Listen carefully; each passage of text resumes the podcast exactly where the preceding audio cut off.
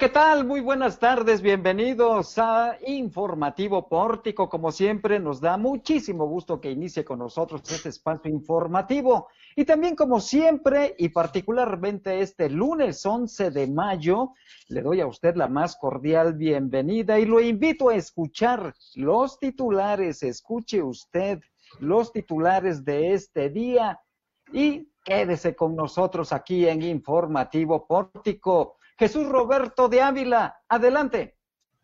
Muy buenas tardes, Juan, y muy buenas tardes a todo nuestro auditorio. Estas son las noticias este lunes. Modificación de presupuesto no vulnerará ingresos de trabajadores, afirma el Poder Legislativo. 155 casos de COVID-19 en Zacatecas, 18 más el fin de semana. Insabi contratará a 533 trabajadores de la salud para Zacatecas para enfrentar el COVID a la deriva 52 empleados del Servicio Nacional del Empleo por cancelación de convenio. 143 vehículos son retenidos en el primer día del programa Hoy no circula en Zacatecas. Se sancionará a quienes lucren con apoyos que ofrece el Ayuntamiento de Fresnillo. Y el Ayuntamiento de Guadalupe dice presentar un déficit por 32 millones de pesos. En Noticias Nacionales, López Obrador presume que Electra y Coppel ya cerraron sus tiendas trabajadoras del hogar inscritas al IMSS pueden solicitar crédito solidario. Ahí tiene usted el menú de las historias de este día. Así que sea usted bienvenido, sea bienvenida, ya está en Informativo Pórtico. Y nos vamos con estas modificaciones que están siendo analizadas en el Poder Legislativo Zacatecano. Este fin de semana, la Comisión de Presupuesto y Cuenta Pública se reunió para analizar el contenido de las modificaciones del presupuesto 2020. Landy Valle, buenas tardes. Adelante con la información.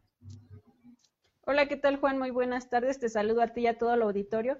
Y bueno, te informo que la Comisión de Presupuesto y Cuenta Pública de la 63 legislatura explicó que la propuesta de modificación de la Ley de Ingresos y Egresos del Estado no habrá una afectación en el salario de los trabajadores debido a que éste goza de protección constitucional. Este punto lo aclararon luego de que pues varios comunicados se dieran a conocer de diferentes sindicatos de trabajadores de la educación. Puntualizaron que las modificaciones van enfocadas a una disminución del 7% en todos los entes públicos, poderes del Estado y organismos de Zacatecas, con el objetivo de que se tenga un balance presupuestal debido a los daños colaterales que ha causado la emergencia sanitaria del COVID-19. El presidente de la Comisión de Presupuesto y Cuenta Pública, José María González Navia, comentó que esta contingencia se estima que en el Estado se tendrá un déficit en los ingresos, pues al menos 180 millones de pesos no llegarán de gobierno federal. Asimismo, en la recaudación propia se tendrá una baja de aproximadamente 472 millones de pesos, por lo que puntualizó que esta situación afecta la ley de ingresos y egresos que se aprobó en el mes de diciembre.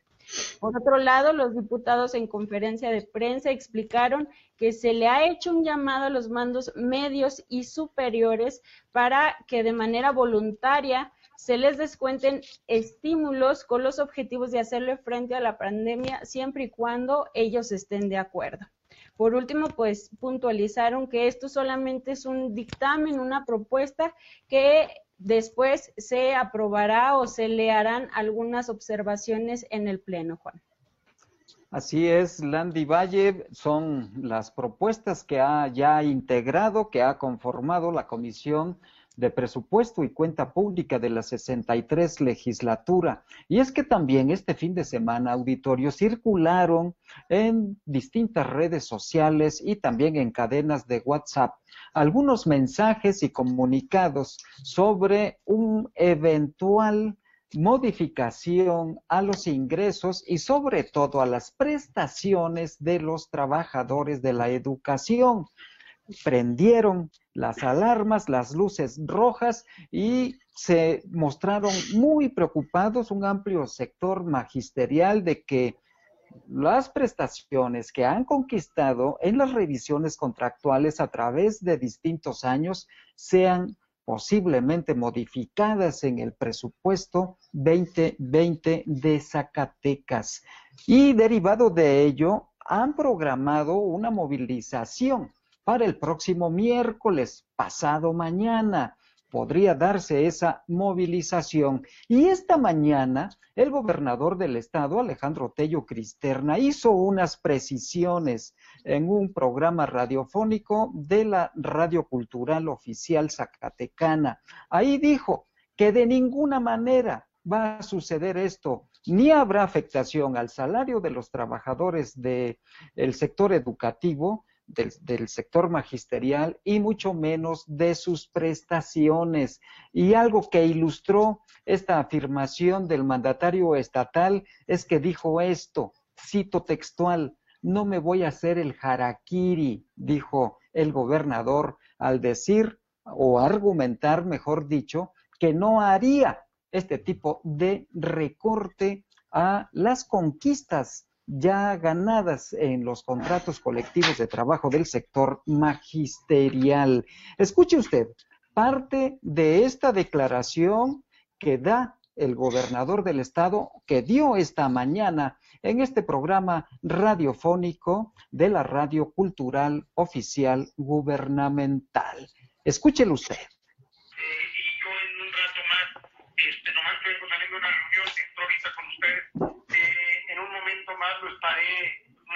Por redes sociales de los medios garantizados. Jamás pondría en riesgo eh, el salario, las prestaciones del magisterio estatal o federal lo niego categóricamente. Eh, quien lo haya manejado de esa manera se está equivocando eh, por alguna razón, pero es una mala información. Vaya, me parece hasta falto de criterio pensar que después de años y años de luchar para poder pagar al magisterio, que es el gran reto, tú lo sabes, económico del Estado, simplemente voy a hacer aquí enviando una propuesta donde le quito el salario, las prestaciones. Creo que lo, lo leyeron mal y también lamentablemente se operó este, con mucha este, chismes, con mucho por debajo del agua, eh, cosas que no deben de ser, te lo digo categóricamente, y sé que nos escuchan muchísimos maestros jamás estar en riesgo sus prestaciones. Eh, eh, ellos ya están, ya están convocando a manifestación el próximo miércoles. No, no debe de ser, ¿eh? es más, ¿para qué se ponen en riesgo de salud? Eh, así como las convocaron, quiero pensar, los líderes sindicales, pues hacerles un exhorto, un llamado a que quiten esas convocatorias por seguridad en salud de los agremiados, con la garantía del Poder Ejecutivo de que sus prestaciones estarán totalmente cubiertas. Es la precisión que hace el mandatario estatal, Alejandro Tello Cristerna, los convoca, los exhorta, los invita a que desistan de esta programación de movilización para el próximo miércoles por la salud de ellos, su integridad, debido a esta pandemia que, eh, que tenemos en, en Zacatecas, en México y en el mundo por cuidar, cuidar la salud y que no se vayan a generar también algún problema de tipo sanitario, porque hay que recordar, auditorio, que estamos en, el, en la tendencia hacia la alza ya manifiesto de contagios comunitarios. Y al respecto, Jesús de Ávila tiene los datos sobre el comportamiento de la pandemia este día. Jesús, buenas tardes, adelante con la información. Buenas tardes, Juan déjame informarte que ya son 155 casos positivos en el estado de, Zacatecas. Este fin de semana se reportaron nuevos casos y sobre todo el día de ayer, donde se agregó un nuevo municipio a esta numeralia, que es el de Trinidad García de la Cadena. Además, se sumaron otros dos casos de COVID-19 a Morelos, uno más a Pinos y uno más a Sombrerete. Ante esto, sigue siendo epicentro de la epidemia de COVID-19 el municipio de Zacatecas. Los números quedan, pues, son 26 personas recuperadas y 19 lamentables fallecimientos. El último reportado el sábado del municipio de Jerez. Perfecto. Eh, ahí están los datos duros que han sido proporcionados por el sector salud, la Secretaría de Salud del Gobierno del Estado de Zacatecas. Y le agradezco al doctor Jesús Gerardo López Longoria, vocero de la Secretaría de Salud, que acepte este enlace telefónico con nuestro auditorio. Doctor, buenas tardes. Estar en tu espacio informativo. ¿Cómo, cómo se perfila esta tendencia del COVID-19 en el estado de Zacatecas a partir de este lunes 11 de mayo, doctor? Claro que sí, Juan. Mira, eh, aquí en Zacatecas no pudimos alinear la estrategia de cierre con el lado federal. En razón de ciertas particularidades que se fueron presentando y que están fundamentalmente vinculadas a la movilidad ciudadana. Esto es, en la medida que la población continúe saliendo, el virus continuará caminando, digámoslo así, y, la, probabilidad de infectarse se incrementa. En ese sentido, la, lo que sucedió el 30 de abril, tuvimos unos picos de hasta 15 casos en este fin de semana. Y eh, coincide con el 10 de mayo, que es otra fecha muy importante aquí en, Zacatecas, en el país mismo, pero hablando aquí del Estado. Sí y donde si bien se hicieron diversas estrategias para frenar la movilidad de los vehículos, restringir los accesos por el centro histórico de Jerez de Frenillo de Zacatecas de Guadalupe, habiéndose definido con anticipación los comercios esenciales de los no esenciales y habiendo dialogado con el con los propietarios de los negocios, sobre todo los no esenciales, para sensibilizarlos del cierre, eh, pues tenemos eh, densidades de población muy focalizadas en Fresnillo, en Zacatecas, en Guadalupe, en Jerez. Es donde está generalmente la oferta laboral más importante y por ende la población que labora y que vive al día se expone a, a salir en el sentido de buscar el sustento diario. Todas estas circunstancias propias pues ha hecho que nos vayamos alejando gradualmente de ese pico máximo que esperábamos alcanzar. Se estima, Juan, que nosotros aquí en Zacatecas estemos llegando a esa semana entre el 15 y el 20 a la cúspide y luego el inicio de la meseta para finalmente observar un descenso gradual de los casos positivos. Eh, sin embargo, pues todavía lo estamos viendo, todavía 15 casos el, el fin de semana, pues tiene un impacto significativo. Ya estamos en 155 casos confirmados aquí en Zacatecas. Así es. Eh, y esto, pues notablemente hemos observado cómo en los días 1 y 3 del mes de mayo y ahora eh, en el este fin de semana, los días 9 y 10, pues presentamos eh, máximas de 11, luego un descenso de 4 a 5 y ahora en el fin de semana 15. En razón de este comportamiento creemos que nos vamos a, prolongar en el tiempo y quizá a partir del próximo fin de semana y hasta el 20 veamos la mayor estadística de casos positivos aquí en Zacatecas. Eh, y por ende, algunos de ellos pues, requerirán servicios hospitalarios para los que las instituciones tienen capacidad de respuesta, pero quisiéramos en el ánimo de tener un mejor resultado todos, pues no usar esas camas, ¿verdad? No usar esos ventiladores y no exponer a, la población al riesgo. Eh, estamos ahorita viendo los efectos de la limitación de vehículos para ver si pues, se pudiera aportar un 35% de, disminución en la movilidad y entonces pudiéramos tener mejores resultados. Ojalá que así sea. Y en cuanto a la letalidad, doctor, ¿Se ha mantenido la letalidad en Zacatecas o ha disminuido proporcionalmente a la población y a los casos generados, confirmados de coronavirus aquí en el estado? Se ha mantenido, Juan. Se ha mantenido. Eh, la agresividad del virus es muy manifiesta.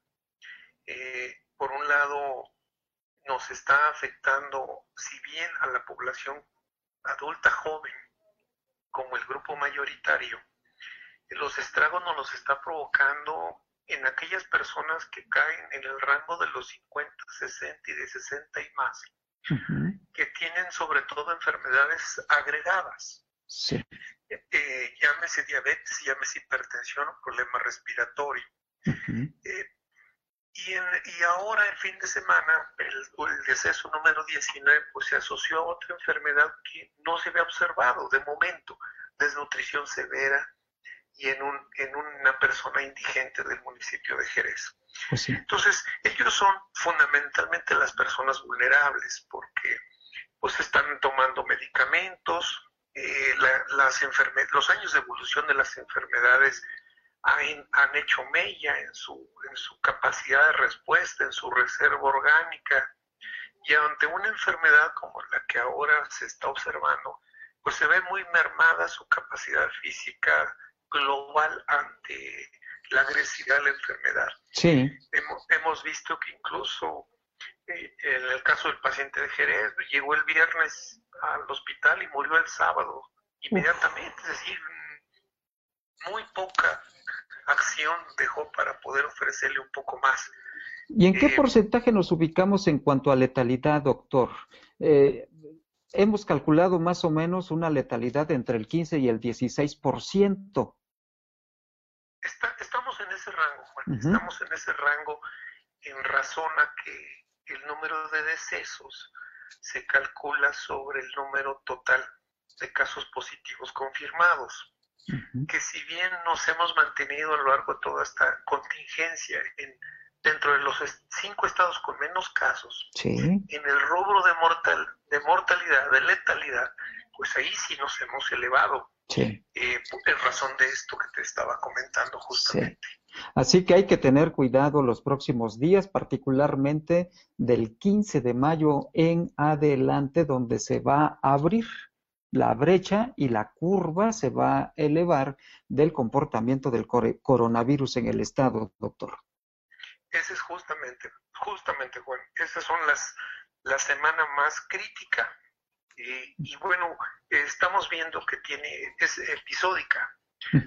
30 de abril tuvimos casos este fin de semana, este fin de semana fue días del, día, 10 de mayo, Día de la Mamá, seguramente se nos va a reflejar algunas elevaciones en, en cinco, máximo siete días, y luego tenemos otra fecha significativa, que es el Día del Maestro.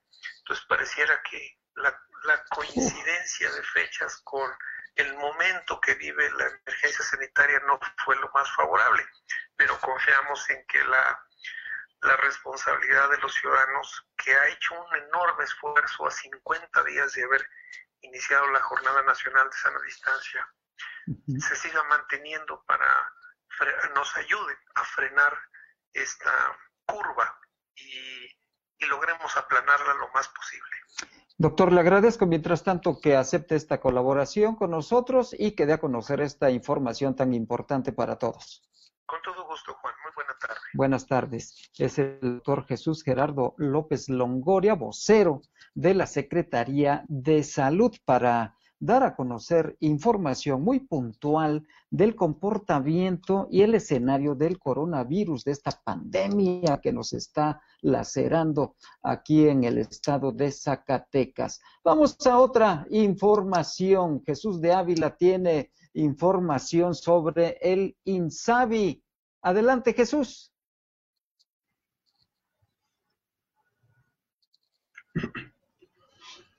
Pues el Instituto de Salud para el Bienestar, el INSABI, informó que contratará a 533 trabajadores de la salud para atender la demanda por la emergencia sanitaria del COVID-19 en el Estado. Así dijo un comunicado por parte del Estado, Alejandro Tello Cristerna.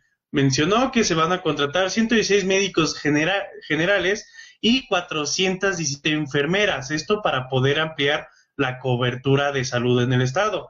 Igualmente, el secretario de salud de la entidad, Gilberto Breña Cantú, explicó que, que los sueldos que van a recibir estos médicos y enfermeras serán netos 17.644 pesos para las enfermeras y 27.007 pesos para los médicos, además de que contarán con prestaciones de ley como prima vacacional, aguinaldo, aportaciones al ISTE, seguro institucional, seguro de responsabilidad profesional y aportaciones para el ahorro del retiro.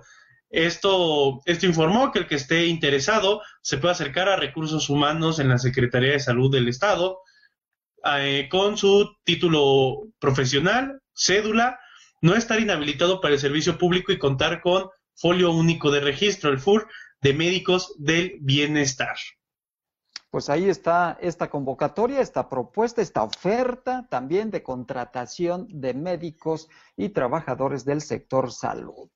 Sobre todo, previendo esto que acabamos de comentar con el doctor Jesús Gerardo López Longoria, esta prolongación de la curva de contagios en el estado de Zacatecas y evitar que haya un desbordamiento y una incapacidad, por lo tanto, para atender a las personas, a los pacientes que así lo requieran.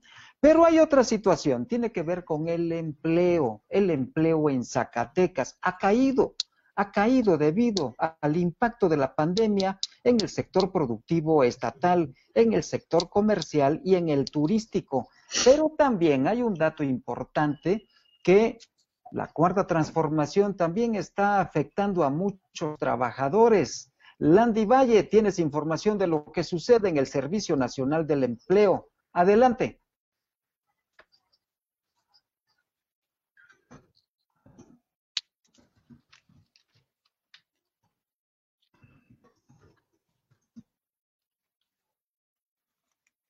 Vamos a retomar esta información con Landy Valle, ya, ya está bien su audio. Adelante con lo que sucede, Landy, con el Servicio Nacional del Empleo y la certeza laboral de quienes están trabajando ahí.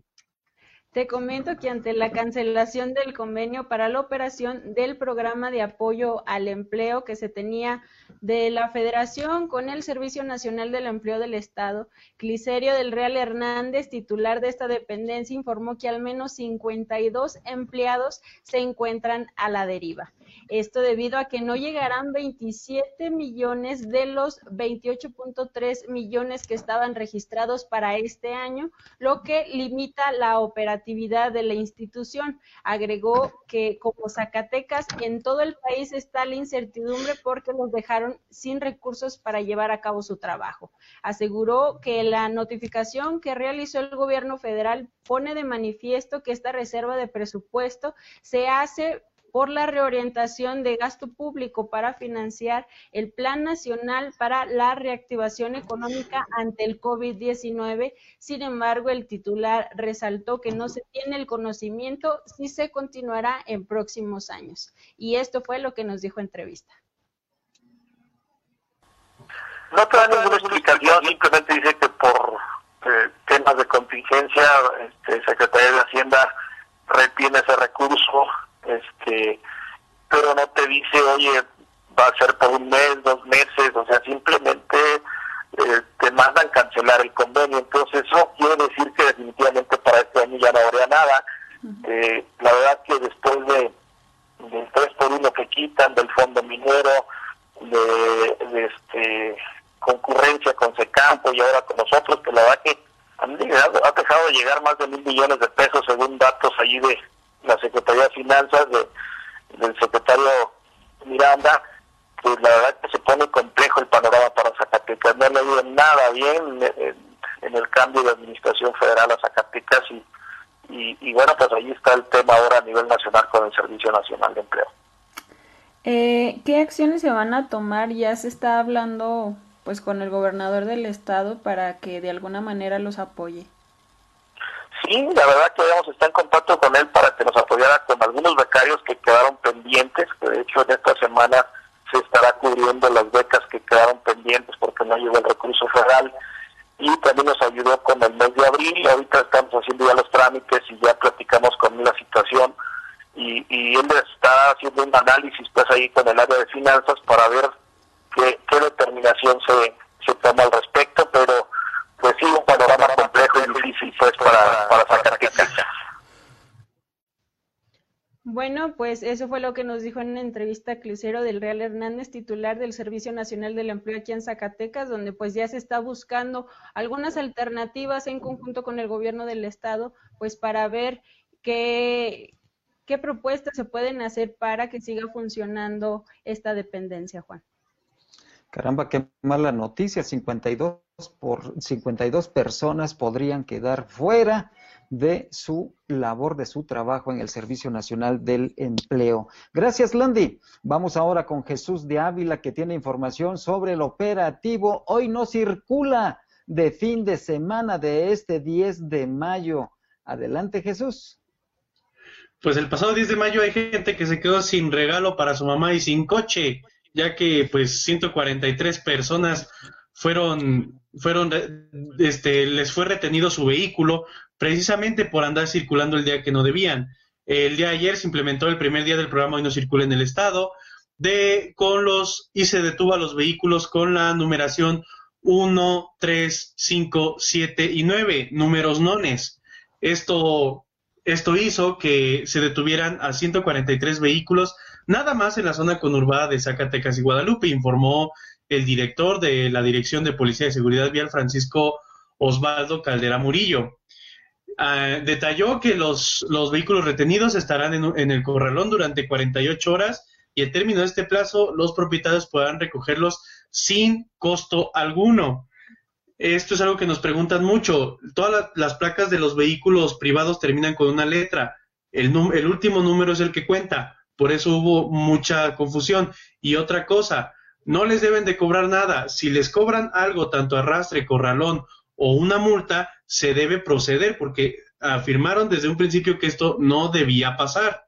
Igual, igualmente, pues bueno, cuando recojan su vehículo, verificar que su vehículo se presente en total como lo dejaron, sino también proceder como se debe. Hoy lunes también están estos retenes verificando el programa Hoy no circula. Hoy no circulan vehículos con terminación 1, 2 y 3. Perfecto, gracias Jesús. Y ya sabe si es que usted se le pide algún pago de infracción o de arrastre del vehículo, no lo haga y denúncielo. Si usted derogó alguna cantidad, reclame el reembolso de esa cantidad y así se debe de actuar. Vamos ahora a Fresnillo, Zacatecas, que esta mañana el alcalde de Fresnillo, Saúl Monreal Ávila, dictó una conferencia de prensa muy temprano. Landy, adelante. Bueno, debido a que el Ayuntamiento de Fresnillo ha detectado la posible venta de apoyos alimentarios y vales de gas LP que está distribuyendo que está distribuyendo el mismo ayuntamiento por la contingencia del COVID-19, el alcalde Saúl Monreal Ávila expuso que se investigará el hecho y, de ser necesario, se aplicará la sanción correspondiente, ya que esta acción está tipificada como delito penal.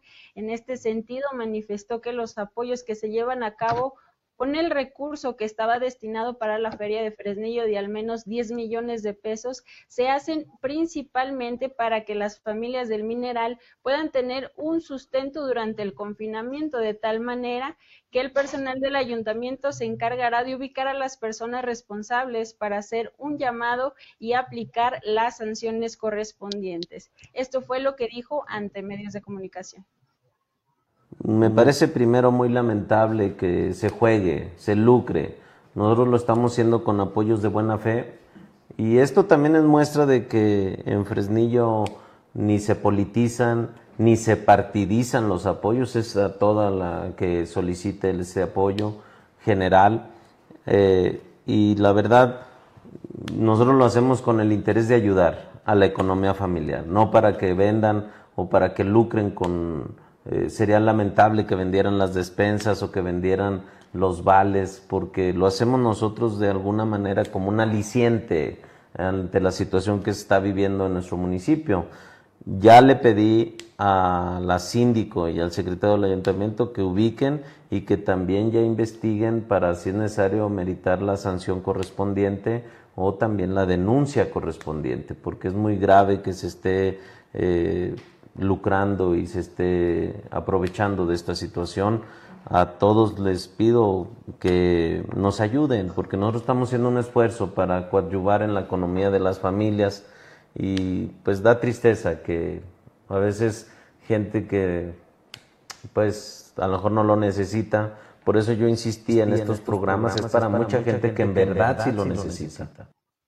Bueno, y ese es el llamado que hace al, a, la, a los ciudadanos del mineral el presidente municipal Saúl Monreal Ávila ante pues ya la posible venta de los apoyos que está realizando durante la contingencia, Juan esfuerzos que se hacen allá en el Mineral y también en Zacatecas, en donde el alcalde Ulises Mejía se ha puesto las botas, los guantes y el cubrebocas para salir a sanitizar distintas calles, ámbitos, edificios públicos, central camionero, hospitales, etcétera, etcétera. Se han puesto el overol. ¿Y qué sucede? ¿Qué sucede en Guadalupe con Julio César Chávez, presidente municipal guadalupense? Adelante con la información, Jesús Roberto de Ávila.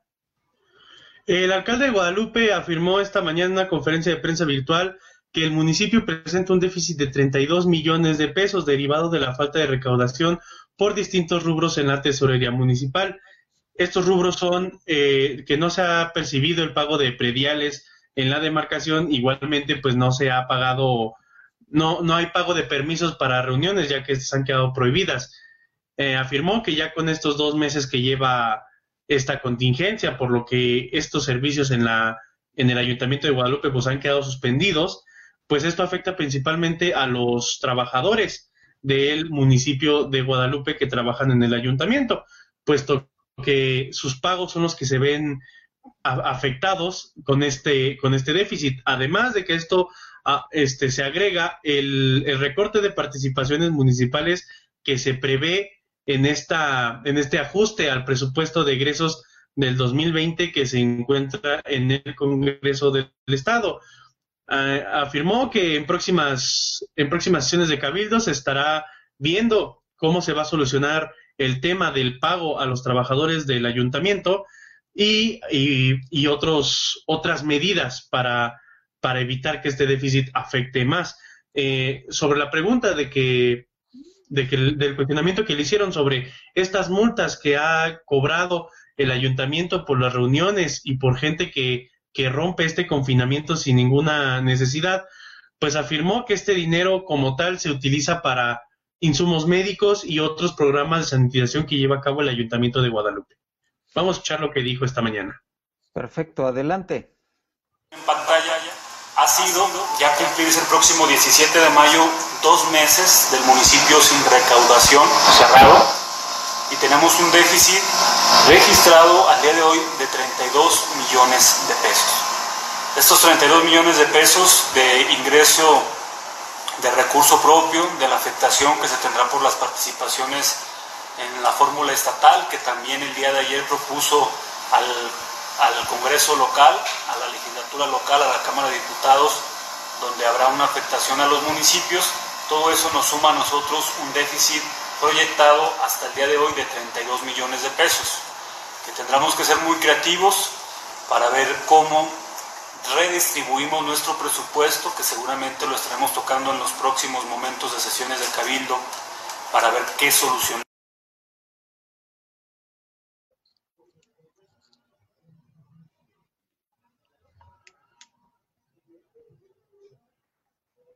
Bueno, pues, pues entonces el, el, presidente municipal de Guadalupe, Julio César Chávez Padilla, ahora está viendo las consecuencias de la falta de previsión y también de la falta de recursos que está enviando el gobierno federal, que es de extracción morenista como su partido, y ahora se queja de esta forma el presidente municipal de Guadalupe. Pero es la realidad, es lo que está sucediendo no hay recursos en participaciones federales, ya escuchamos lo que sucedió con el servicio, está sucediendo con el Servicio Nacional del Empleo y naturalmente la restricción, la disminución de pago de predial en el ayuntamiento guadalupense, que se debió haber puesto otra forma para captar recursos, pero bueno, eso es asunto asunto distinto. Vamos ahora a propósito de las decisiones que han tomado tanto el gobierno federal como los gobernadores de las distintas entidades federativas, como han sido calificadas por la opinión pública, por la ciudadanía. La empresa México Elige ha dado a conocer datos interesantes. Jesús Roberto. Sí, como ya lo comentabas, pues la empresa México Elige dio a conocer esta aprobación de gobernadores, este último corte el 10 de mayo de este año. Y es que Zacatecas se encuentra en el noveno lugar, más bien el gobernador Alejandro Tello se encuentra en el noveno lugar en aprobación por parte de los ciudadanos. Tiene un 58.4% de aprobación en el estado. Solamente es es superado por el gobernador de Hidalgo. Cabe destacar que dentro de esta consulta México elige los primeros cuatro lugares los ocupa gobernadores del partido Acción Nacional y el del partido Movimiento Regeneración Nacional pues se encuentra incluso siete espacios abajo de Tello Cristerna y es el gobernador de Chiapas, el gobernador Escandón García. Mm, a ver, checa bien el nombre del gobernador porque no, no me suena como que lo hayamos dicho correctamente. Eh, y Cuitláhuac García, sí, es García Cuitláhuac García de Veracruz. ¿En qué lugar está Jesús? También es de Morena. Se encuentra en el número 25 el, el gobernador Cuitláhuac de Veracruz. Caramba, pues se fue este es que está muy mal Veracruz, muy, muy mal y está en los primeros lugares de contagios de coronavirus eh, en el país a nivel nacional. Y el gobernador de Tabasco, su nombre es... Tabasco. Eh, tengo el apellido, es López Hernández, me falta el nombre pero él se encuentra incluso más, más abajo que, que el gobernador de Veracruz. Caramba, pues ahí está. ¿Y el presidente de la República cómo está? Andrés Manuel López Obrador, en esta calificación, en estos resultados que ha dado a conocer México Elige. Eh, en, en, esta en esta tabla de México Elige no aparece como tal la aprobación de los gobernadores. Sin embargo, eh, Mitowski hace unos meses dio a conocer una, una cifra sobre la aprobación de, del gobernador en comparación de, de otros gobernadores, de, de, cuánto aprueban a López Obrador sobre los demás gobernadores. Y pues el gobernador del estado se encuentra en el número 11, el gobernador de Zacatecas, y lo supera nada más por 1.1%. El, perdón que te interrumpa, pero estamos hablando del presidente Andrés Manuel López Obrador. En México elige, ¿aparece alguna calificación de las ciudadanías en el resultado? No, como tal del presidente de la República, no, únicamente de los gobernadores. Solo de los gobernadores. Bueno, vamos a precisar un poquito más esa información en un momento más. Mientras tanto, vamos a nivel nacional porque Araceli Martínez tiene información de lo que está sucediendo en el país. Araceli, buenas tardes, adelante. Hola, ¿qué tal, Juan? Muy buenas tardes. Te saludo a ti con mucho gusto y al público también. Y eh, bueno, para ampliar un poco la información que te manejaba eh, Jesús Ávila sobre esta encuesta que realizó México Elige, eh, te confirmo que sí, sí. AMLO tiene una calificación y nivel de aprobación del 45.8% en calificación. Y en aprobación tiene el 49.4% pues respecto a, este a cómo ha manejado eh, esta situación eh, ante la pandemia es, es diferente también la calificación que se le da y es de muy baja, ¿eh? Claro, es muy baja. alrededor del, más bien, el 47.5% de los mexicanos reprueban el manejo de la crisis sanitaria del presidente Andrés Manuel López Obrador. Eh, diferente al nivel de aprobación, aunque se dio una, una alza, ¿no? Bueno, como de dos puntitos a diferencia de lo que manejábamos anteriormente. Ahí, eh, él se encuentra en un nivel de aprobación, como ya te lo decía, del 49.4%. Esta información es recabada por la empresa México Elige, de nueva cuenta lo, recordamos. Se aplicó a mexicanos mayores de 18 años a través de Facebook y bueno, esta se realizó del 5 al 10 de mayo. En información que podría interesarle a Zacatecas, eh, respecto a cómo maneja la situación el gobierno, o más bien el gobernador Alejandro Tello, se encuentra con el 75% de, de, de, acuerdo sobre el manejo de la crisis del coronavirus. Sin embargo, bueno, esta situación se da claro antes de eh, esta situación que daba mucha polémica para, para Zacatecas, como lo es el hoy no circula, ¿no?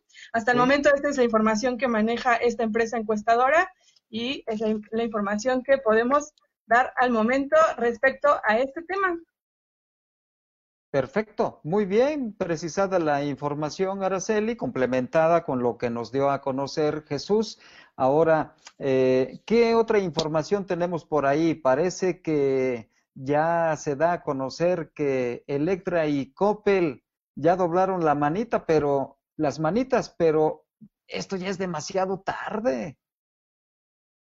Así es, y demasiado tarde y falta que también, eh, bueno, lo, lo la gente también pueda confirmarlo, la gente que aún este, sale por necesidades, por, por, por, por, alguna actividad esencial que pueda confirmar que estas empresas de verdad están cerrando, ¿no? Pero hoy en la mañana el presidente Andrés Manuel López Obrador destacó que los directivos de estas empresas, Electra y Coppel, decidieron acatar las medidas establecidas por el gobierno ya hace varios, hace varios días. Y bueno, que están cerrando que están cerrando pues sin, sin alguna, sin algún, este, eh, ay, se me fue la palabra, sin algún requerimiento de, de, de alguna falta, ¿no? Simplemente por este, por esta situación que se dio, que la, la, la secretaria del trabajo eh, bueno, pues los exhibió, Luisa María Alcalde, la Secretaría de Trabajo, los exhibió, ¿no? Entonces, por, por desobedecer lo sugerido por el gobierno federal, y bueno, acataron las normas, y entonces el, hoy el presidente dijo que agradecía esta actitud, y bueno, tenemos un video, a ver si nuestro gurú nos puede apoyar para que lo vean. Esto fue lo que dijo en la mañanera. En esta semana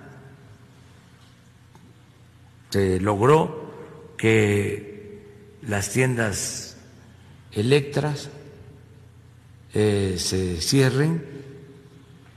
Esto fue una decisión de los directivos de la empresa. Me mandaron un escrito, una carta, dando a conocer sus puntos de vista, cuestionando eh, algunas medidas que se han tomado. Ellos tienen su concepción de cómo eh, se está llevando a cabo nuestra estrategia, son críticos, pero ejerciendo su derecho a disentir, que es parte de la democracia, deciden eh, hacer caso y cerrar sus eh, tiendas, dejar solo lo que es eh, esencial, como lo establece el decreto es decir, lo que se considera básico o indispensable. Entonces, yo agradezco esta actitud, lo mismo en el caso de Coppel, ya están también cumpliendo eh, con mantener cerradas sus tiendas. Y a todos les digo que muchas gracias. Y bueno, también en información eh, importante que se generó en el fin de semana y es importante que lo, lo manejemos hoy, es que eh, las trabajadoras del hogar inscritas al IMSS podrán solicitar un crédito solidario, así lo dio a conocer el director general del Instituto Mexicano del Seguro Social, Zoe Robledo, en una de sus conferencias y eh, informó que a partir del 13 de mayo se lanzará otro tipo de crédito solidario donde también de 25 mil pesos, eh, donde las, las trabajadoras del hogar que hasta el momento están inscritas a la seguridad social, que fueron inscritas por sus patrones, bueno, pues van a poder acceder a este tipo de créditos y aquí les vamos a seguir dando más información.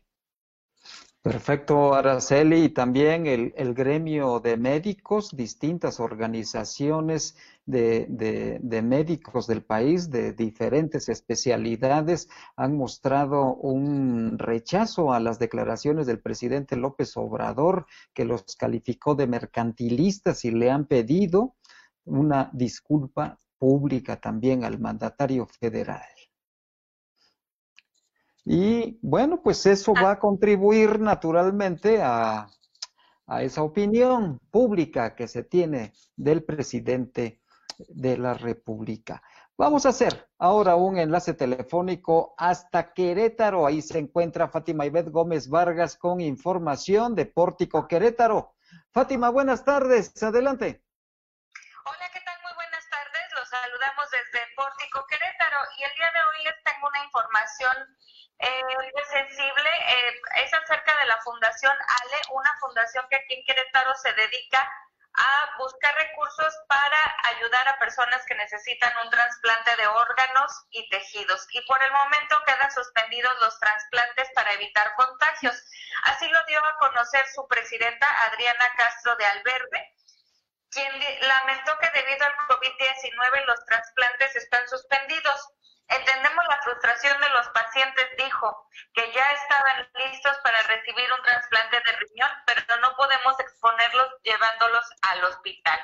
Así es como lo comentó la presidenta de esta asociación, quien es una de las fundaciones que más mm, eventos de beneficencia este, y eventos para, donar, para buscar donaciones ha trabajado también con otras empresas como lo es eh, Cinépolis aquí en el estado y pues por el momento los pacientes que necesiten un trasplante pues van a, van a quedar por ahí detenidos un poquito, sin embargo siguen los pacientes que siguen necesitando medicamentos o este tratamientos como hemodiálisis sí van a seguir teniendo apoyo de la fundación hasta que esto se regularice pues bonita labor que hace la fundación, pero afectada temporalmente por este, por este criterio de salud pública. Gracias, Fátima. Buenas tardes. Gracias a ustedes. Saludos y nos escuchamos mañana. Claro que sí, con mucho gusto. Es Fátima Ivette Gómez Vargas desde Querétaro, Querétaro. Y vamos ahora a echar un vistazo a la información internacional. Adelante, Araceli Martínez. Bueno, en información internacional podemos destacar que después, a más de un mes, eh, se da un, primer caso de COVID-19 en Wuhan, China. Bueno, y esto hizo que elevara el nivel de riesgo epidemiológico. Eh, se dio en un barrio al noroeste de, Wuhan y este nuevo caso es registrado eh, por la Comisión Nacional de Salud. Se trata de un hombre de 89 años que reside en un distrito que se llama Dong Shihu, bueno, no sé muy bien si está bien la pronunciación, y el nivel de riesgo epidemiológico en este barrio ha sido elevado, y bueno, en, este momento es de débil a medio, eh, ya que pues registrar un, un, caso a más de un mes desde de, pues un confinamiento estricto es preocupante para ellos y bueno, reafirma la, la declaración de varios expertos expertos del mismo gobierno que han hecho que esta, este virus o este, este, contagio puede resurgir, aún así cuando ya nos, nos regresemos a nuestras actividades esenciales. Entonces aquí sí es hacer un énfasis sobre las cosas que van a tener que cambiar, los cuidados que vamos a tener que seguir ante regresar a nuestras actividades esenciales. Es la información internacional. Nos vemos mañana. Muy interesante, Ara. Gracias y gracias a usted. Con esta información hemos llegado al final de nuestro informativo. Informativo Pórtico, gracias por su preferencia, pero sobre todo gracias por su seguimiento. Hemos crecido importantemente durante estos días, gracias a su confianza. Y por supuesto, gracias a todos quienes hacen posible que usted esté debidamente informado. Gracias a Araceli Martínez, a Landy Valle, a Jesús Roberto de Ávila y a nuestro gurú cibernético, Omar Reyes. Soy Juan Gómez. Hasta mañana.